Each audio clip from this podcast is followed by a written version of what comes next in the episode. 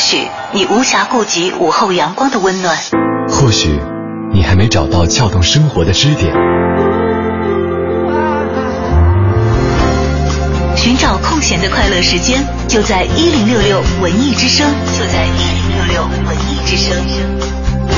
京城文艺范儿，让你的生活独一无二。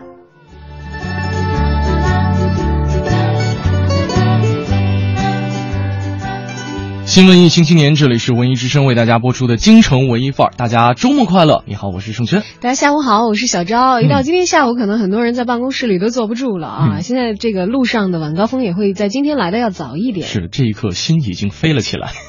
其实呢，说到这个呃，我们的节目啊，这个我我突然间想起了昨天我一位在外地啊，这个也是从事电台工作的一位这个朋友。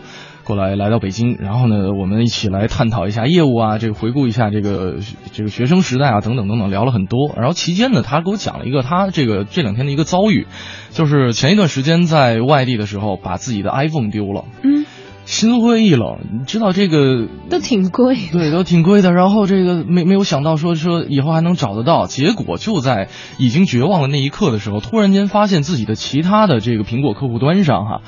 呃，这个照片库是莫名其妙的被更新了，然后他说：“哎，这个这个人难道没有刷机，然后这个没没有重新的设定系统吗？”他就顺着这个更新的照片，突然间发现这个所更新的照片当中有自己认识的朋友，顺藤摸瓜就找到了。哦，原来。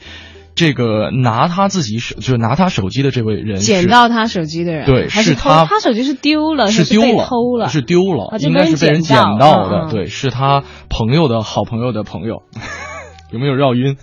啊，就是他看到那个照片更新，然后发现那个人是认识的，是的，啊，对，然后啊，讲完之后，这个他就是特别感慨嘛，其实呃，我们都都之前听说过叫六度维度理论嘛。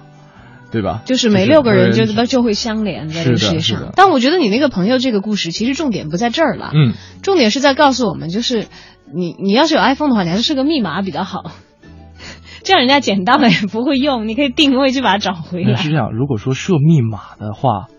那对方就没有办法更新照片墙了。对啊，不用更新照片墙啊，你在 Pad 上，它也会定位到你的 Pad 在你的你的 iPhone 在哪儿，然后你如果设密码的话，它是完全没有办法开机和进行正常使用的。所以如果说作为一个呃这个有一点点这个常识的人，就会重新刷机了。呃，也不一定，他如果不想占为己有的话，因为我我我遇到过丢掉这个 iPhone，然后是自己刷机以后一直开着的，然后就算他这个。呃，它只要不断网嘛，你都会搜索到它的这个所在的地方。因为你及时发现的话，它就算是关机，好像我不知道关机。你要是有这个想归还的心的话，那完全可以通过打开。都不用打开，你你打电话过去接就好了。打开手对啊，打开手机，或者说通过这个查询一下通讯录里面的经常联系人，嗯，就可以联系到你的朋友。你知道我上次丢的时候是捡到手机的人交给了路口的交警，因为我很神奇，我是在上下车的时候把手机这个带下来了，就是自己可能之前在车里打完电话就放在腿上，然后下车就把车。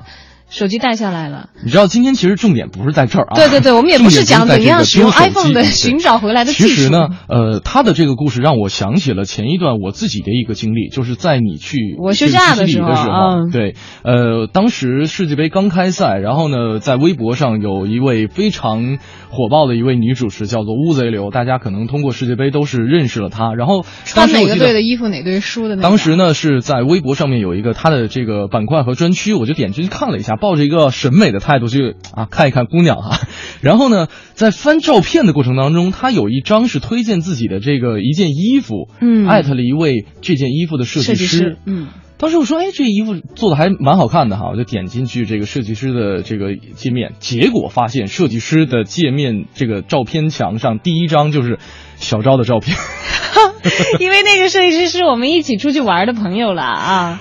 这个世界太小了，就发现啊，只只用点两下，又点回搭档的界面了，好无聊。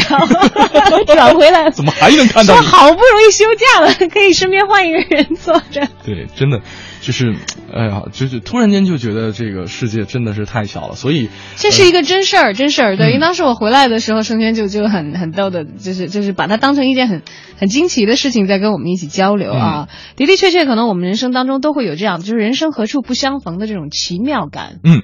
世界非常非常的大，你想六十几亿人，你觉得碰到就不容易了。嗯，但是好像，哎，有的人让你感觉这个世界是不是也不是那么的大呢？好像是有缘分的人，就是觉得怎么样都会遇到的。是转不了几个弯。听评书的朋友都知道一句话叫做“无巧不成书”，但其实，在我们的日常生活当中。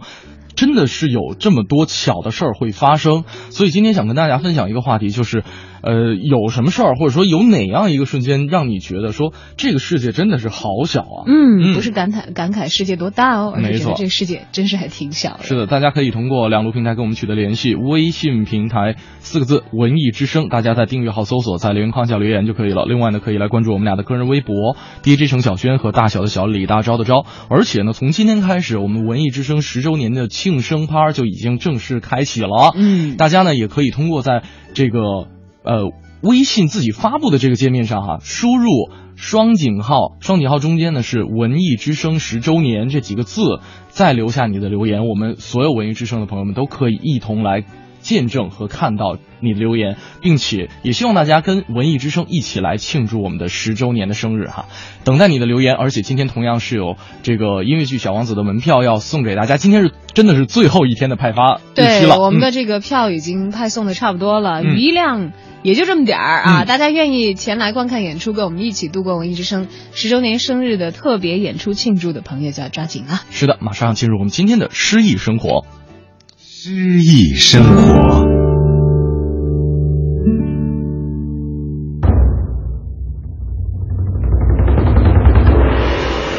江城子·密州出猎，宋·苏轼。老夫聊发少年狂，左牵黄，右擎苍。锦帽貂裘，千骑卷平冈。为报倾城随太守，亲射虎，看孙郎。酒酣胸胆尚开张，鬓微霜，又何妨？持节云中，何日遣冯唐？会挽雕弓如满月，西北望，射天狼。我姑且抒发一下少年人的狂傲之气：左手牵着黄狗，右手托着苍鹰。随从的将士们头戴华美艳丽的帽子，身穿貂皮做的衣服。浩浩荡荡的大部队像疾风一样席卷平坦的山岗。为报答全城的百姓都来追随我，我一定要像孙权一样射杀一头老虎，给大家看看。喝酒，喝到正高兴时，我的胸怀更加开阔，我的胆气更加张扬。即使头发微白，又有什么关系呢？朝廷什么时候才能派人拿着符节来密州赦免我的罪呢？那时我定将拉开弓箭，使之呈现满月的形状，瞄准西北，把代表西夏的天狼星射下。江城子密州出猎，是宋代文学家苏轼在密州知州任上所作的一首词。前三句直接表达出出猎的主题，然后写围猎时的装束和盛况，进而转写自己的感想，决心亲自射杀猛虎，答谢全城军民的深情厚谊。下片叙述猎后的开怀畅饮，诗人在这儿使用了一个典故：汉文帝时，魏尚为云中太守，抵御匈奴有功。只因报功时多报了六个首级而获罪削职，后来文帝采纳了冯唐的劝谏，派冯唐持符节到云中去赦免了魏尚。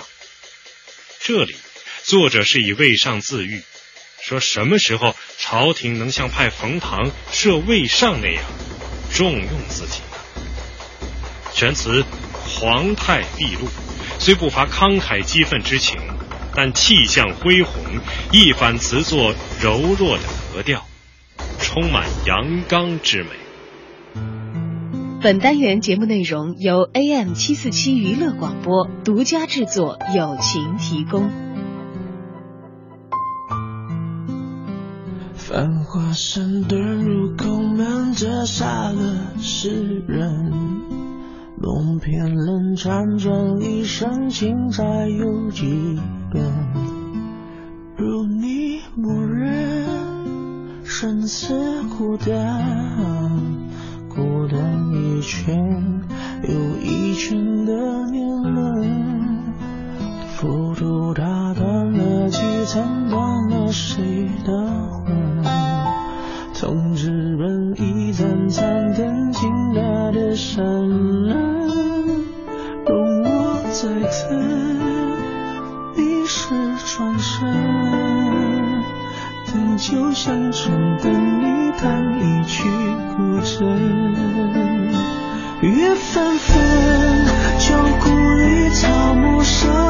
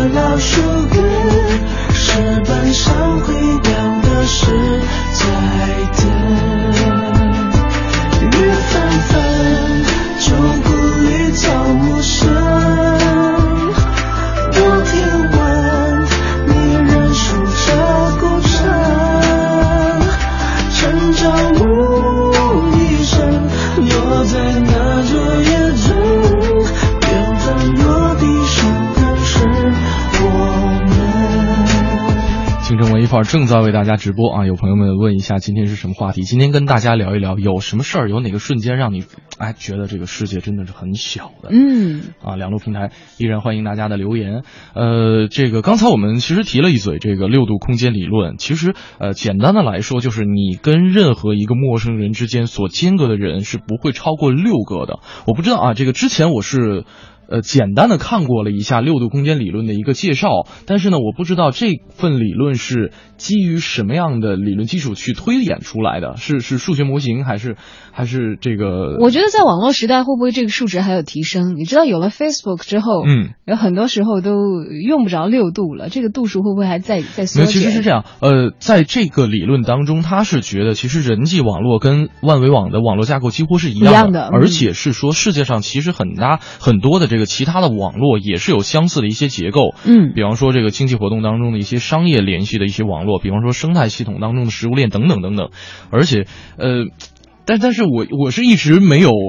践行过哈，这个这个没有通过六个人去认识一个陌生人了啊！但是我是相信这个这个这个理论理论的理论存在和它的可能性的。这个其实理论也提出了很长时间了，是大概二十世纪六十年代左右，有一个美国的心理学家提出的，里尔格伦。嗯，所以那个时候其实万维网并没有那么的普及，其实可能是刚刚对他他挖掘出了可能观察出了人际网络之间存在的一些连接。嗯，你知道我以前也会觉得，哎，第一次听到这个说有道理的时候。会觉得真的是愿意相信的。嗯，我听我一个朋友讲过，我那个朋友是，就是他说他上学的时候，他们学校有一个有一个同学，嗯，你想想，我们觉得，比如说，我们想一个离我们自己远一点的人，嗯，什么英国王室啊，查尔斯王子啊，那不可能认识吧？对啊。我那朋友就说，他当时很意外，他是在美国上学的时候，有一个同学，大学同学，嗯，是来自越南的还是泰国的，我忘了，嗯，他好像是泰国吧。说但是这个，因为他们学校不错嘛，嗯，所以那个同学好像是那个东南亚小国家的一个名门望族家里的小孩，是非常非常富有的那个家庭，嗯，到所以后来他去东南亚旅行的时候，都已经大学毕业了，嗯，去东南亚旅行的时候就去他那个同学家里玩，因为在美国的时候可能看不出太大的差异啊，大家都上学嘛。呃结果发现，这个这个同学是一个巨富家里的继承人，说在家里巨大无比。嗯，他走着走，突然看到有一人，说啊，他居然碰到 Prince Charles，哦，然后他都疯掉了，说啊，这什么情况？说，然后那个同学很淡定的说，哦。这跟我们家很熟，这我父母亲邀请来的客人啊。但是我是相信他，对对，我我相信他不是在这个吹牛了，因为他自己也是很惊愕的告诉我这件事情。其实跟你刚才讲的这个例子很相关哈。我当时在这个去去去学习或者说去研究六度空间理论的时候，当时他说怎么想，怎么才能够认识到你最想，比方说啊，呃，还是以查尔斯王子来举例子。比方说，我特别想认识他，那么就以我的朋友圈当中跟他最接近、最能挂上钩的这么一个人，可能可能还是离得很远。然后每六每一个人之间都是以这样一种方式去传递。他说不会超过六个人就能够认识到他。这个会不会是就我让我想起了高中我没有学好的数学的概率，不是那个多少多次方的那种。这个就像中彩票的，那就算那个。对对对对，哎呀，这么一想的话，其实算概率的。对，我可以说我认识查尔斯王子。对啊，来算一算嘛。我那个同学呃不是同学，我那个朋友和他的同学，这是这是这是一一咖嘛，这是这个这算是两个人。嗯。再加上 Prince Charles，就是我查尔斯王储。嗯。算他们家认识的人，也认识的那个那那个家里的小孩，这是三个人。然后，如果我也算进去了，这是四个人。那算上你五个，都不出六个，已经认识了啊。但是其实我们只是自己在这儿意淫，人家不认识我们。有机会，有机会啊！来看看朋友们的留言。呃，KCD 说了说啊，文艺之声十周年啊，很很听话的帮我们这个加上这样一个标签。标题。对对对对，他说半个月前去友谊医院看病，出来的时候呢，在医院门前碰到了初中的政治老师，只可惜我认识他，他不认识我了。我们擦肩而过，回头看了一会儿，其实呢，就是属于那种。偶像剧男女主角擦肩而过那样啊！本以为确定是偶像剧吗？对不起，有点毒舌。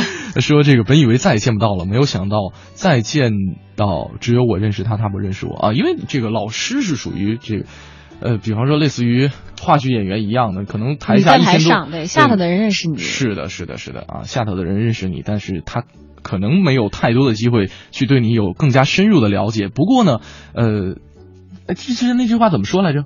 什么擦肩而过换来一前世五百次的擦肩而过换来今生的一次回眸，是吧？哦，那说明你跟你们这个郑州老师上辈子是这衣服都已经擦破了。今天跟大家一起来聊一聊哪一个瞬间让你觉得世界很小呢？嗯，发送留言过来。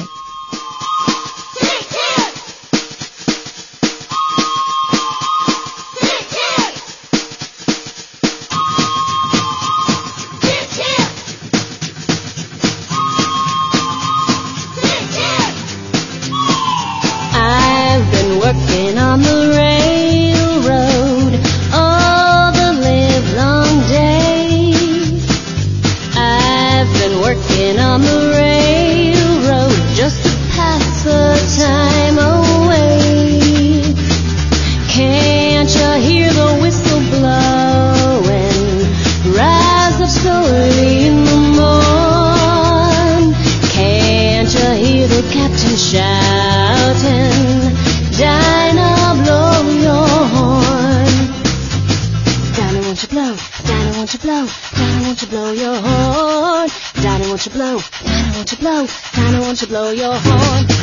Someone's in the kitchen with Dinah. Someone's in the kitchen, I know. Someone's in the kitchen with Dinah. Strumming on the old banjo and singing fee, fi, fiddly-I-O. Fee, fi, fiddly-I-O.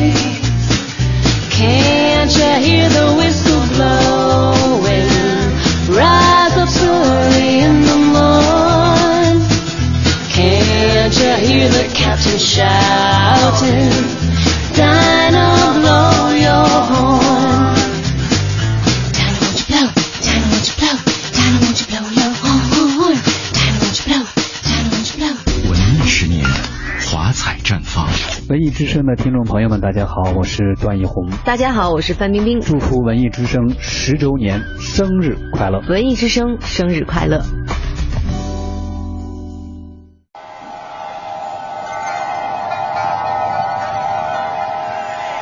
或许你无暇顾及午后阳光的温暖，或许你还没找到撬动生活的支点，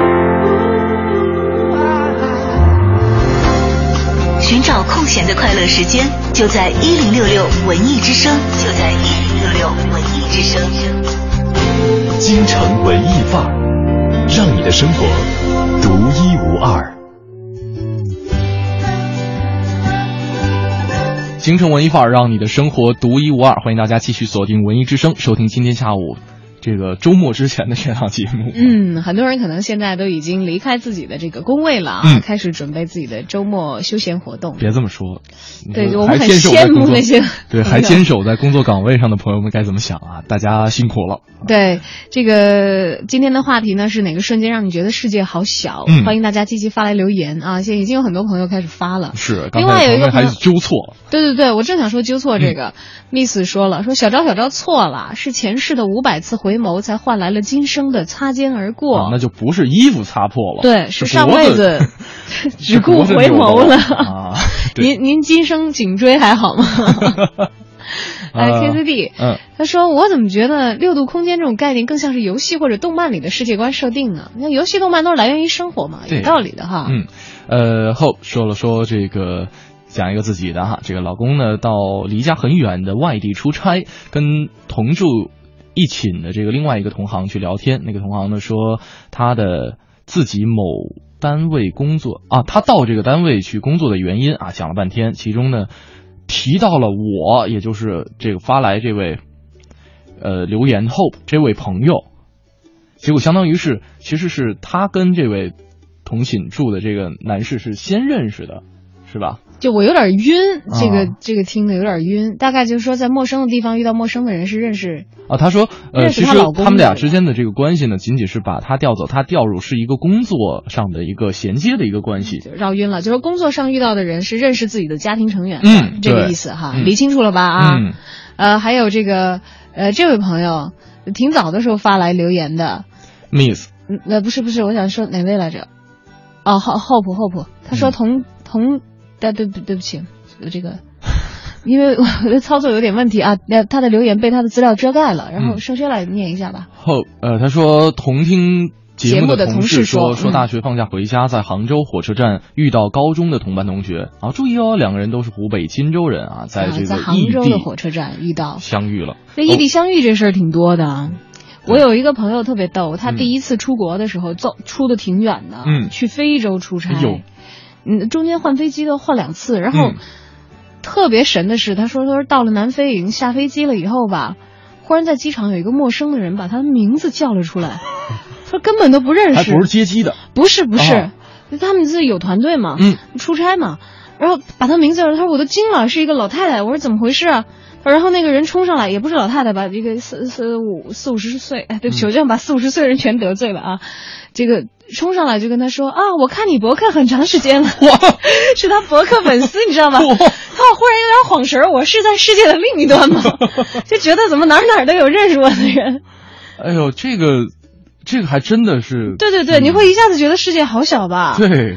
他说：“我都惊到了，世界太小了，有点恐怖。”对，对对对，完全不认识的人，而且这种情况他遇到好几次，有在上海的这个博客上是有自己的图片和照片对对对对，然后他的粉丝就会觉得对他非常熟悉。哎呦，就是这种情况可能会在，比方说。嗯，明星身上会出现，比方说跑到异国他乡，本来想找一个特别清静的地方，自己悠闲的悠哉悠哉的度过几天，结果没有想到那个地方华人如此之多，所有人都认识他。这不仅仅明星啊，人家奶茶妹妹刘强东不都是这样被扒出来的？对，真的是 可叹。世界很小，所以大家不要干坏事。干坏事不会，对的，哎呀，不会有纸包得住火的。这位朋友小极了。这位朋友说，在一座陌生的城市遇见打死都不想看见的人的时候，那个时候是觉得世界好小的。对的，对，这这就是这就是你的命嘛。对不起，对不起，走错了洗手间了，走错洗手间，打死也不想看见你 啊。好，我们来看一点具体的。嗯，呃，大家留言当中。所感觉到的这位，这位，这位，这位，我觉得这个这个真的是挺挺逗的。他说，这个之前在学历史课上的时候，呃，学历史的时候，在历史课上听讲说，这个印度政治上有一个非常有名的甘地家族，啊，不是那个甘地哈，是圣雄甘地吗？不是，不是，不是，就是那个呃，那个那个叫什么来着？英迪拉甘地。嗯嗯，英迪拉甘地，她不是是因为她丈夫叫做甘地。她嫁了之后，她所以随名叫甘地也叫甘地。但是呢，她也是取得了非常这个辉煌的一个成就。她是尼尼赫鲁的女儿嘛，然后这个她也是这个三代印度总理哈，政坛上很叱咤风云。这位朋友说了，说去年有机会去印度交流，发现同寝室的印度白富美是英迪拉甘地的侄女。就终于认识了课本上才认识的人。对，他说第一次觉得自己跟历史是如此的接近啊。但我们每个人都在创造历史，只不过我们不一定每个人都被载入史册而已啊。嗯。还有这个 Miss，他在留言里头说：“世界真的好小。”我家里人给我安排了一次相亲，然后我就跟那人聊天，聊来聊去，原来是我的校友，只是比我大几届。嗯。这还没完呢，又聊着聊着，他是我好朋友的同事。嚯！也都还挺近的，嗯，世界真小，还是认识了。他当时还说好有缘分，但是重点在他括弧里的最后一句话，八卦的告诉你们一下结局，我跟他没成，呃，有点可惜哈。就是一看就是我们节目的老听众，知道我们俩八卦八卦之火总是熊熊燃起，会追问自己，直接把这个 对，不如提前交代出来了。嗯，呃，再来看看这位朋友，嗯，他说我觉得世界真大，我怎么从来没有偶遇再遇什么的。就是你还没有连接够六个对的人，可能连连接的空间错了。呃，就是，对，有有可能他他或者说是，呃，生活在比较单一的一种生活节奏当中。对，有一种情况就是因为你如果自己接触的人是有限的，当然你的这些这些朋友，你的人际圈会扩展出很多很多的人际关系。你说陶渊明他会觉得世界真小吗？对吧？他不知道，对啊，归隐田居的人嘛。但不一定啊，他这个有他其他的朋友啊。出去出去买这五斗米的时候，也会 也会碰到熟人，是吧？哦，对对，我我想岔了，我忽然想成那个什么了，陋室铭刘禹锡了。我想刘禹锡一定会对，一定世界很小，因为往来无薄丁啊，这人际关系网是是很是很庞大的。嗯，你想想这个，像现在网络时代啊，远了不说 Facebook 了，微信大家有确切的感受吧？加了以后，经常会在朋友圈里看到，诶，他也在这儿点赞啊，原来他和他也是认识的呀。嗯，对对对，你就可以非常切近的体察到这样的一种人和人的连接了。这个功能设计的，对啊，这个科技向我们展示了这个六度空间理论。你俩怎么也认识呢？哎，对，听你这语气说，好像怎么觉得不是什么好事儿？对不起，对不起，走错屋了，走错屋了啊！对，今天跟大家分享一下，有什么事情，有什么，有哪个瞬间让你觉得，哎，这个世界真的是好小。呃，两路平台，一路呢是我们的微信公众平台，四个字“文艺之声”，大家可以订阅号搜索，在留言框下留言。另外可以关注我们俩的个人微博，DJ 盛小轩和大小的小李大钊的钊。那另外哈，今天我们在微信上还有我们的微博上，大家可以一起来玩一个游戏，就是打双井号，中间写上“文艺之声十周年”，再留下你的留言，或者说。留下你对文艺之声的一个祝福。呃，这个呢，我们也会集结大家的一个。这个集体的一个力量啊，这个一起给文艺之声来庆生，因为这个月份八月十八号是文艺之声十周年的生日，生日快乐！接下来是我们的我在北京城。你知道的，你不知道的，你不知道而想知道的，你想知道而没法知道的，关于北京城的一一切，我在北京城。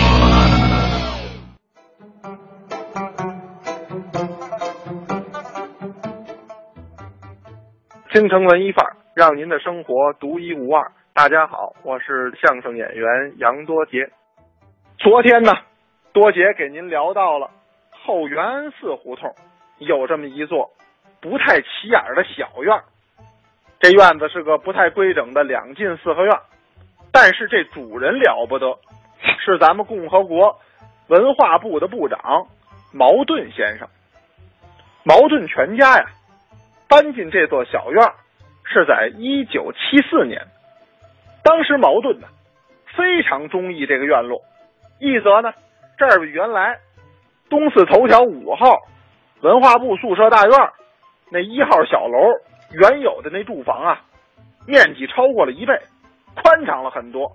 二则呢这个四合院啊采光很好，这点茅盾先生特别的喜欢。为什么呀？因为这时候的矛盾呀，已经步入了晚年，视力呢不足零点三，看不了什么东西。那么这么亮堂的宅院，有利于茅盾先生阅读，也有利于他的写作。所以这一点，作为作家来讲，茅盾先生特别的看重。三则呀，这后园寺胡同相对僻静，可以使茅盾先生呢暂时忘却。身边的一些烦恼。那么，茅盾于一九七四年十二月正式搬到这个院子里，一直到啊一九八一年辞世，再没有离开这个院子。茅盾逝世之后，这个故居是一九八五年辟为了陈列馆，对公众开放。二零零六年七月，茅盾诞辰一百一十周年，有关部门呢还对这故居。又进行一次全方位的修缮，所以如今您要来茅盾故居看看，感觉呀一定还是不错。这如今的茅盾故居啊，在前院正房的前边摆放了一尊茅盾先生的半身汉白玉雕像，这个雕像前呢摆满了敬仰茅盾先生的人敬献的鲜花。据这个工作人员介绍啊，他说正房。那就是茅盾先生家的起居室，如今呢已经辟为了第一展示。东厢房和原来的厨房饭厅，如今辟为了第二展示。这两个展示集中的展现了茅盾的生平，这其中啊不乏很多珍贵的文物，可圈可点。那么，例如在第一展示里边就藏有茅盾幻灭，一九三零年八月。开明书店的版本，这个版本呀非常的珍贵。现在您要在旧书市场中，就这一本薄薄的小册子，这个价值就得过万。同时呢，还有一九三三年出版精装的《子夜》，还有林家铺子等等这些珍贵的书籍啊，包括还有不少的历史档案，像什么茅盾与鲁迅编写小说集，他们当时的那些通讯记录。他们那些书信、啊文稿，这都保存在了现在的茅盾纪念馆当中。而除此之外呢，这纪念馆里边还有一些文物，也有一些看点。咱们明天呀，再给您接着聊。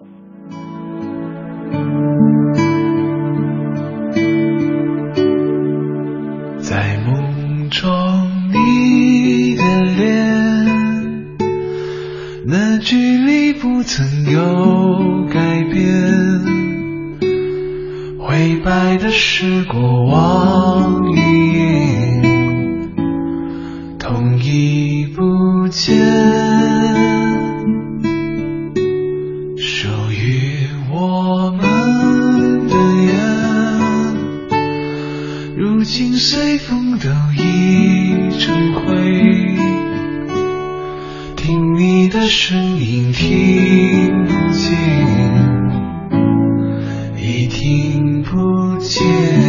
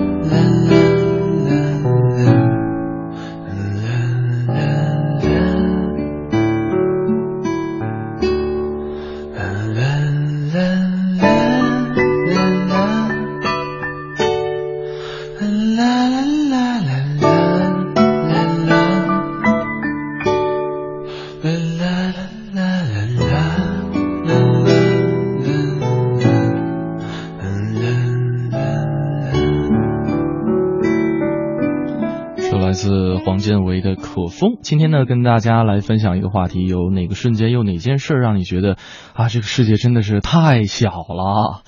呃，刚才空想菜啊，他说了说，我就有这么一次遭遇，遇了之后人家跑了，那是在一天，在天桥上，我刚好在上阶梯，前男友刚好是在下阶梯，我刚准备打招呼，人家马上转头从另一边下去了，我这个汗颜呐！就这种人，幸好把他变成前任了，你知道吗？呃，我估计是他是准备凑够五百次，然后在下辈子跟你 擦肩而过。哎呀，这本来就是要擦肩。哎，我觉得为什么会这样子呢？他可能是不是做了什么对不起你的事情，觉得无脸见你，他才会转身就跑？你不用汗颜啊。这对这这一次转身真的是充满了内疚和愧对啊。嗯，我们就不要去给他前男友编心理了吧。没有，我真的是这样觉得的。是吗？我通过他的文字，我都能够感受得到。我只是觉得那个人有点怂。啊，呃，再来看看看朋友们的留言。留言。刚才有一位朋友讲的是，当时被大家的祝福淹没了啊。我们回头要翻一翻，呃，真的是很奇特、很奇特的遭遇，是讲自己爸爸。嗯。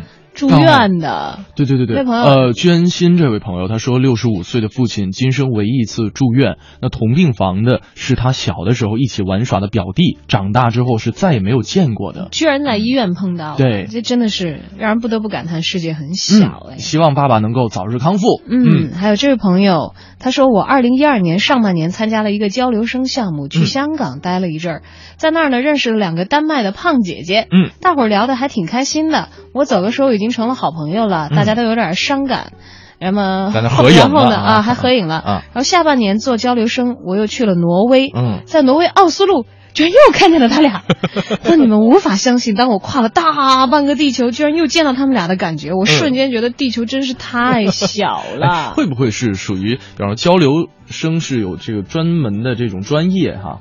专业学习嘛，比方说我会选择某个某个专业进行深造和交流，那可能所以大家有可能会在这样同样的这个网络当中运行，就比如说挪威有这个点，这个香港有这个点，都是这个专业，全世界就这俩点 大家会碰到。哎，你知道，真的是有很多事情你不知道为什么，当然这个巧合嘛，所以到后来大家都都会讲是缘分。嗯，我家里人就遇到过一次，嗯。呃，因为因为我常年一个人在北京嘛，就我父母亲也是催得很紧啊，什么什么单身啊，特别逗。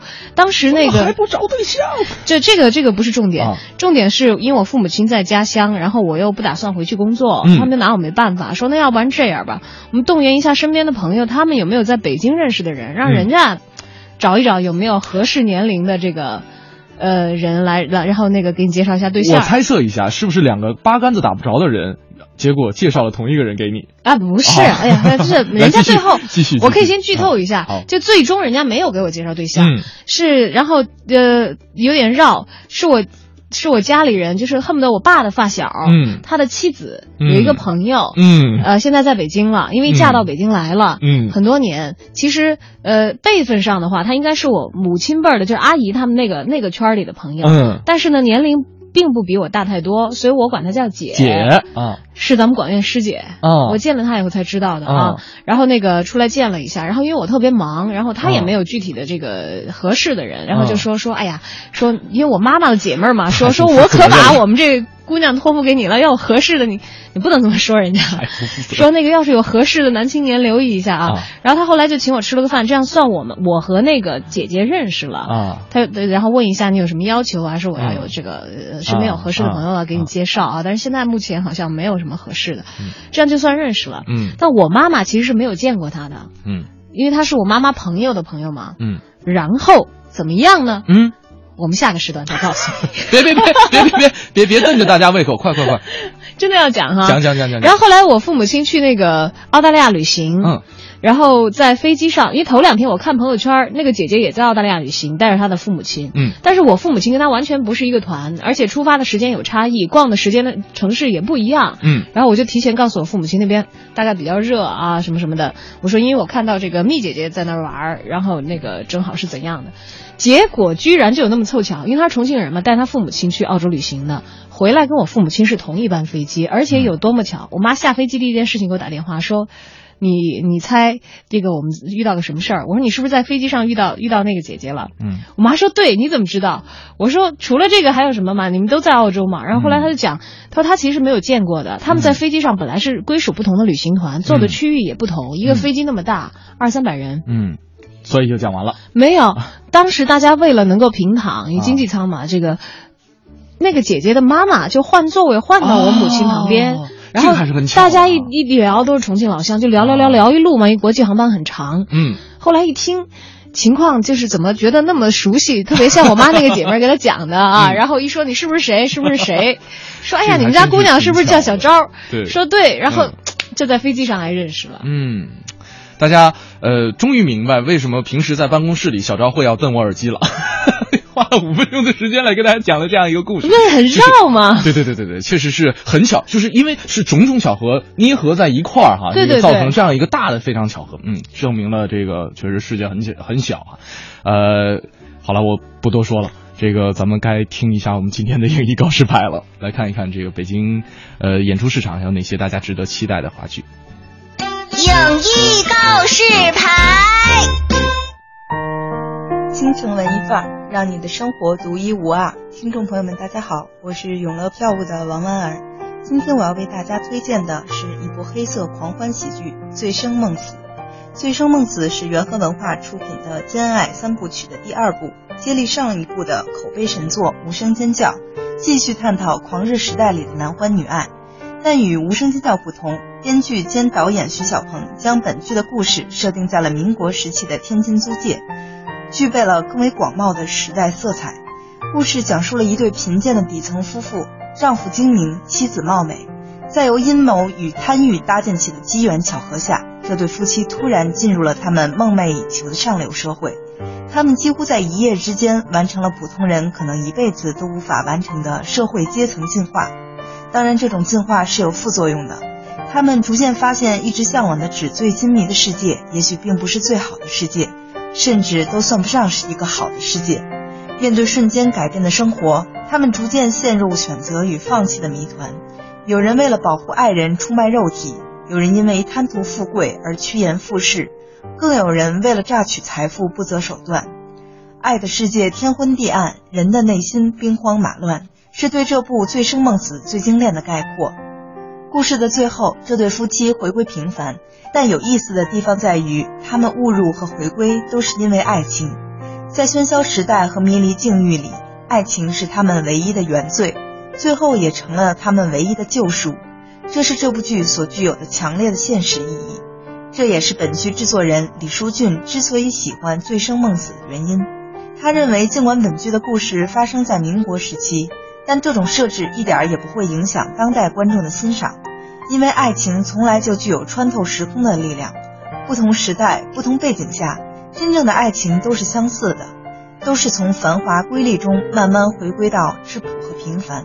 徐小鹏拿自己经历举例，毕业于中央戏剧学院导演系的他，身边的朋友和曾经的同学，很多人都有着迥然不同的发展路径。这些年，有的人红了，有的人嫁入豪门。有的人放弃了专业去从商，有的人还任性的留在舞台上籍籍无名。对徐小鹏而言，演艺圈就像一个装在过山车上的名利场，太多的人在名利的急起急落中承受着巨大的诱惑和压力，每一天都要选择，每一个选择都似乎指向更好的地方。做个有钱人，挤进上流社会，最不济也得混成个年薪百万的中产阶级。只是这样的选择，真的就是对的吗？我们最珍贵的东西，真的只有一个社会属性吗？答案显然不应该是这样的。正是出于这样的思考，徐小鹏开始慢慢打磨《醉生梦死》的剧本。他想用笑的方式，一层一层揭开所谓社会阶层进化的另一面，就像剥洋葱，剥到最后，我们会发现，不知不觉，自己的嘴在笑，眼睛却被呛到流泪。徐小鹏说：“对美好的向往，却成为罪恶的缘起。”如何平衡理智和情欲的天平，正是他想要与观众交流的话题。他想用一个带有浓烈色彩的离奇故事，用看似放荡泼辣又赤裸裸的性与欲，去拆穿人生的无奈与苍凉。这部《醉生梦死》将于二零一四年八月十二日至八月二十四日在北京国画先锋剧场上演。目前这部剧有一百元、一百八十元、二百八十元三档票，以及三百元的双人套票。想看的观众朋友们可以开始订票了。或许你无暇顾及午后阳光的温暖，或许你还没找到撬动生活的支点。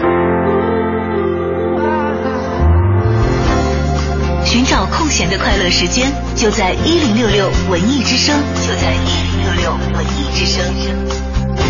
京城文艺范儿，让你的生活独一无二。京城文艺范儿，让你的生活独一无二。欢迎各位继续回到文艺之声，收听今天的下午的节目啊。嗯，我们讲的话题其实呃挺有意思的啊。我们说哪一个瞬间让你觉得世界？是那么的小呢，然后在周末的这样一个下午，其实大家有很多的时间可以去验证这种六度空间的所谓理论，因为这是一个大家会集体的投入到社交网络当中的一个时间，是去和其他的人产生一些连接，没错，挺美好的一件事情。然后你就会发现，哎，你跟这个人相连，结果这个人跟那个人相连，你跟其他莫名其妙你觉得不相连的人好像。忽然哪一天相连的时候，就会觉得，哎呀，特别神奇的一件事情啊！嗯，对，呃，风信子的花语说了，说去美国旅游，带队的导游小姑娘对我照顾的特别好。回国的时候互留地址，才发现她的婆婆居然是我的同事。世界太小了，真的是好小。不神奇，你知道有一些东西会让你非常非常有强烈的这个世界很小的感觉，就是遇到熟悉的人和事。今天大家讲的都是人嘛，哈，还有一个是切身的体会，就是我有一个同学到北京来出差的时候，嗯，听到我的节目，嗯，然后给他激动坏了，你知道吗？就好久没有联系。对对对，是我高中的同学。那还，然后他后来就给我发微信。那他怎么知道是你呢？就是他知道我在北京在电台做主持人嘛啊，然后他来的时候他就发微信就说哎，那个能不能听到你的节目？你的频率是多少？我让司机听哦。然后他就在出租车上听了一路，就非常非常的感慨。他说就觉得哎呀，好像觉得这个城市也不是很陌生，也不是很遥远啊，因为有熟悉的人在这儿，哪怕自己已经飞了几千公里了，还是有那种亲切的感觉，因为这是熟悉的人和呃你们之间的关系为他带来的感觉，嗯，所营造的，就是。可以突破一些陌生的实际的城市环境啊，你所在的地域环境带来的。那那那那种陌生感，对，就是因为现在科技的变化，可能让我们人与人之间的交流变得容易了很多。就像这位朋友说了，说刚上大学的时候，那个时候，呃，刚有 QQ，然后感觉两个人一个在南方，一个在北方，居然可以非常轻松的交流，很神奇，感觉世界变小了，瞬间觉得异地恋也不是那么难了哈。对，但有时差的话会难受一点。时差，南方跟北方有多？在中国没有差，嗯嗯，有温差啊。还有这位朋友，呃，应该是一位留学生朋友，他说我刚到。法国的半年，最好的朋友是一个秘鲁的姑娘。嗯，在搬家去米兰的前一个晚上，我和她聊了一宿，我看着她就哭了，说这一走，真不知这辈子还能不能见到你。这个真的是离得挺远的，法国、秘鲁，因为大家都不是从一个国家来的，不单是南北半球的问题，这个东西半球也不一样。嗯哦，然后他说秘鲁那么远，他也哭了，说想见的话总会再见面的。嗯，他就后来我们又见过六七次，在南特、巴黎和其他的地方，因为大家都没有离开法国。但是如果说他没回国了，真的如果能在其他的国家，他相遇不知嘛，对，再能碰见六七次的话，这个真是。没法说，嗯嗯，所以我为什么我出去旅行，我喜欢找就是有朋友在的地方，嗯，这样一个是像我说的，可以突破那个城市的陌生感，嗯，还有就是你再去的时候，或者是他再回到你的身边的时候，他再回到国内的时候，你就会觉得极其亲切，对，就带有世界那端的气息，但是如此切近。最最主要的其实是那个反向的感觉，嗯，就你已经走了那么远了，嗯，但是还有很亲切的感觉。就像我第一次去欧洲的时候，去的是西班牙，但是因为我高中同桌的这个弟弟和妹妹接待的我，嗯。然后你知道，那飞行了十多个小时，然后在换地铁，我终于顺利的在完全不认识的这种语言环境当中找到了目的地，听到了家乡的乡音的时候，嗯，那种感觉，在北京都很少能听到。对啊，对，然后所以就就出现了聊天聊的楼上邻居说你们第二天再这样，我就报警了。对，哎，我但是我我在想一个问题哈，你看现在可能出国可能会经常容易碰到国内一些朋友，嗯，或者国内的一些这个说说国语的人啊，全世界都在讲中国话。对我还朋友在那个巴黎碰到释永信，嗯，好好好，我打卡打完了。但是作为一个如果说想去逃离自己生活圈子的这样一个人，比方说梁朝伟去伦敦飞去喂鸽子哈，作为这样一个人，那变得无处可逃了。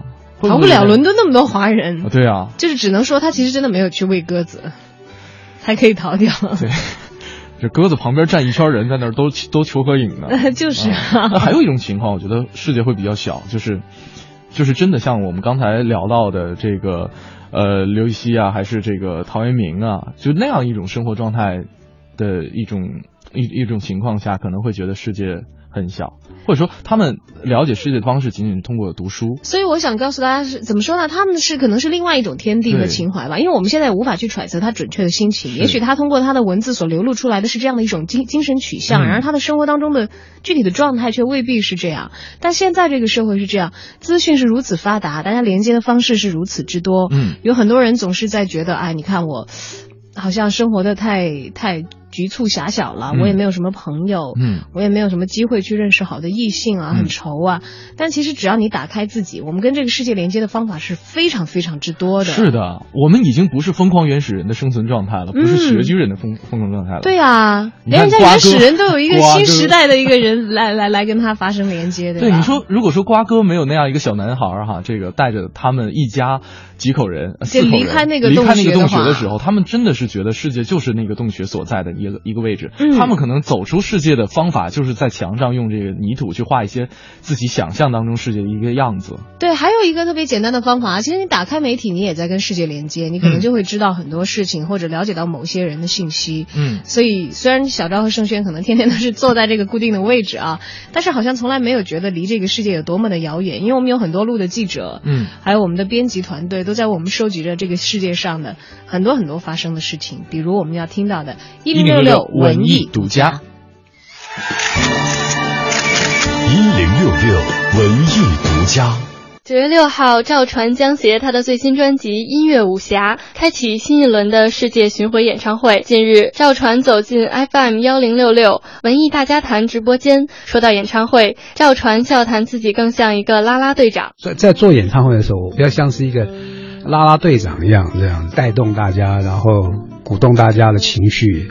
当他们进到这个环境之后，就忘掉现实生活中的所有的一切。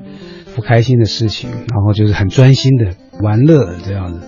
我觉得我就是一个像是一个孩子王一样带大家玩，我自己还担任自己演唱会的音乐总监。自称演唱会上是啦啦队长的赵传回忆起年轻时经常担任舞会 DJ，他说那个时候除了唱歌还很喜欢跳舞。年轻的时候喜欢跳舞，disco 流行的时候，哦，对对对，我我们是参与到那个年代，很喜欢音乐，而且我很懂音乐，包括就是只要是时下最流行的那种 disco 的音乐啊，最近刚新出什么歌这样，他们来问我绝对没问题的。能歌善舞的赵传在被问到今年的演唱会上是否跳舞时，他说：“应该还是不会。是我通常我 我做演唱会，我我演唱会当中有些快歌的话，我就会有一些呃节奏性的这种的肢体语言出现，但是我不会有那种像一般的大家认知的那种偶像歌手有那种设计的这种舞蹈动作，一切就是为了用音乐的方式来去得到这种玩乐的乐趣。”文艺之声记者胡宇，实习记者杨一报道。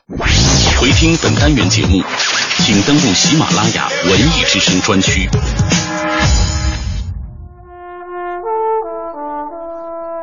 Oh, je voudrais tant que tu te souviennes des jours heureux où nous étions amis. En ce temps-là, la vie était plus belle et le soleil plus brûlant qu'aujourd'hui.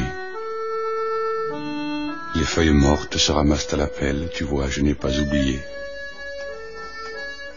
Les feuilles mortes se ramassent à la pelle, les souvenirs et les regrets aussi.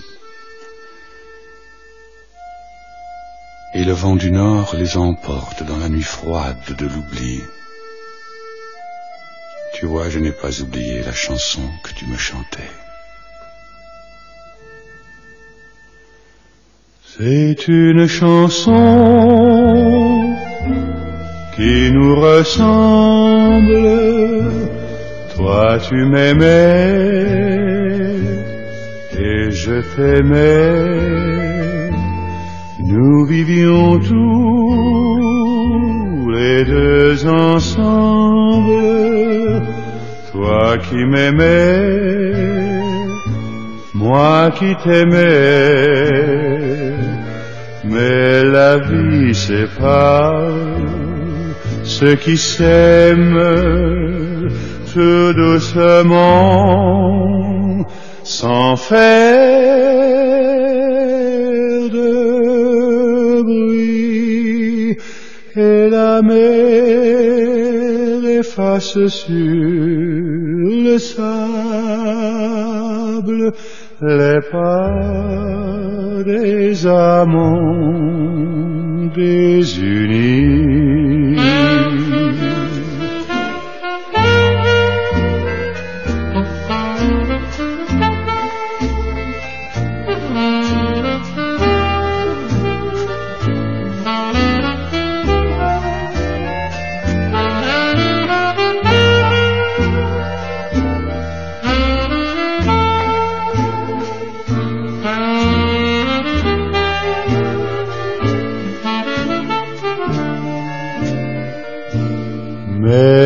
La vie sépare ceux qui s'aiment tout doucement sans faire de bruit. Et la mer efface sur le sable les pas des amants désunis。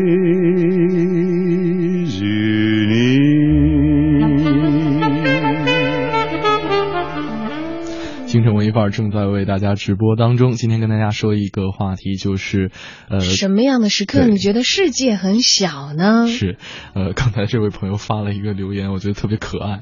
林春山说了，说扔了一个 QQ 漂流瓶，几天之后被自己的一个小号捞到了。这个啊，哎，我为你的漂流瓶注定没有一个旅行的命。哎，你知道我我我为什么看了他的留言之后，我内心飘起了一一种特别凄凉的感觉？凄凉 啊！还有这位朋友，嗯，他说的内容更凄凉，但我觉得说的挺在点儿上的。呃，杨慧云说了，说我看韩剧里头各种人物总能因为各种狗血的原因扯到一起的时候，就觉得世界很小，就是天下有情人都是失散多年的兄妹，是吧？那不是段誉吗？哎，还真是这个鼻祖啊！对，而且你想想，老先生啊，这段誉多少个妹妹？Everyone，没有例外，全是没有段正淳的。对啊，幸好到最后他妈妈给了他一个惊喜，就让他你想娶哪个便娶哪个。呃，呃，确确实是，确实是，这个没没没得说，没得说。你说那个年代要是有朋友圈的话，是不是也不至也不至于有这么多伤心的？呃，表妹一号，表妹二号，这个好啊，表妹一号给点个赞。就很早就知道是表妹了吗？嗯，会吗？你是说段誉吗？对对对对，因为如果那个知道的吧？对，他在小说里是。我说如果那个年代有朋友圈的话，会很早就知道了吧？就会不会的，他妈妈和那个那些表妹的妈妈们，就是会成为网络暴力掐架，这些互相微博 砸石头拉黑。阿朱是也是段誉的姐姐还是妹妹吧？阿紫是他妹吗？对对对对，她也是段誉金竹的女儿嘛？嗯嗯嗯，对吧？但是。因为他们都是段家的这个子嗣嘛，但是到最后不是揭晓谜底，这个段誉不是段正淳的嘛，对吧？我我在想，那就阿朱是段誉唯一没有交往过的自己的表妹。呃，在目前出场的这些人里头，因为可能还隐去了很大一部分，是吗？啊，也许隐去了很大一部分段正淳的这个情人们。是，呃，咱们再来看看朋友们的留言。这位朋友说说，在我们老家有句老话。我高中同学是我小学同学的初中同学。我高中同学是我小学同学的初中同学。明白了啊啊！还有这个拿云一世，我们看看他的留言。他好像大多数人都认为，偶遇哪个名人或者碰到身边认识的人，就觉得世界还挺小的。嗯，在这儿向两位致歉，我怎么都融不进这个主题，因为我觉得世界该有多大就多大，不会因为感觉而发生任何变化。至于人际关系嘛，人毕竟是活的，那就复杂了。嗯。等会儿，我我有点。他一直觉得世界很大，嗯，就是哪怕遇到什么样的人，他说世界是应该该有的样子的，他不会说因为，对，其实我们今天聊的话题是你脑海当中对一种感觉，对，是你是你的一种感觉，哪一个范围的？对，因为地球是这么大，这是我们改变不了的事实，没错。只有哪些感觉让你觉得，哎呀，原来地球也不是那样的巨大和荒凉，因为你总是可以感受到切近的人事物。嗯，没错。呃，还有没有？我们再来看一下。想念哪位朋友的留言？没有，今因为今天好多朋友都是确实是，呃，为我们文艺之声来送来了祝福，对，所以我们得在这个祝福留言和这个话题留言当中筛选着，来来看清楚啊，大家留的是什么的内容？嗯，呃。你看看这位朋友的吧，开心。他说我的小学同学去一家汽修厂当修理工，嗯，结账的时候，哦，不是去一家，对，不是当修理工，对不起啊，这位朋友，去一家汽修厂修车，嗯，结账的时候，俩人惊讶的认出了对方，收款的是我我们小时候同一个胡同住的邻居，嗯，我和邻居一直有来往，这样小学同学才从我邻居那儿找到了我。由于拆迁等种种原因，我和小学同学已经有四十年没联系了。嗯，这个偶发的修车事件让我们重逢。嗯，这边也有朋友说说，呃。他的两个外地的同学有一次一块聊天，聊着聊着聊着，结果呢聊起了父辈的名字，结果他们两个人同时，这个都互相认识对方的这个父辈，结果最后啊，我们简简单的说一下，就是其中 A 同学是 B 同学孙子辈儿的一个，好吧，这种连接好吃亏，孙子辈儿的啊，哎，你说突然发现父辈认识这个事情，在我身上也发生过，你知道这是我们在这个。怎么说？熟人社会当中，或者说在互联网没有出现之前，这个现代的交通呃，不是现代的这种通信工具没有出现之前，是大家已经千百年来形成的一种习惯。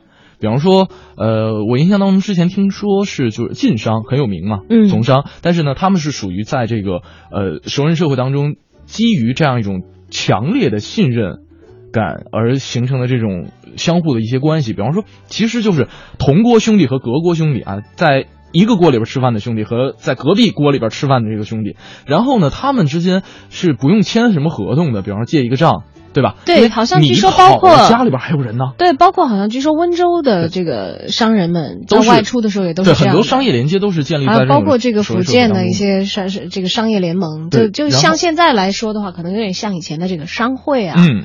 以前还有对对，还有不是祠堂那个是有家族血缘的嘛，一个姓的啊。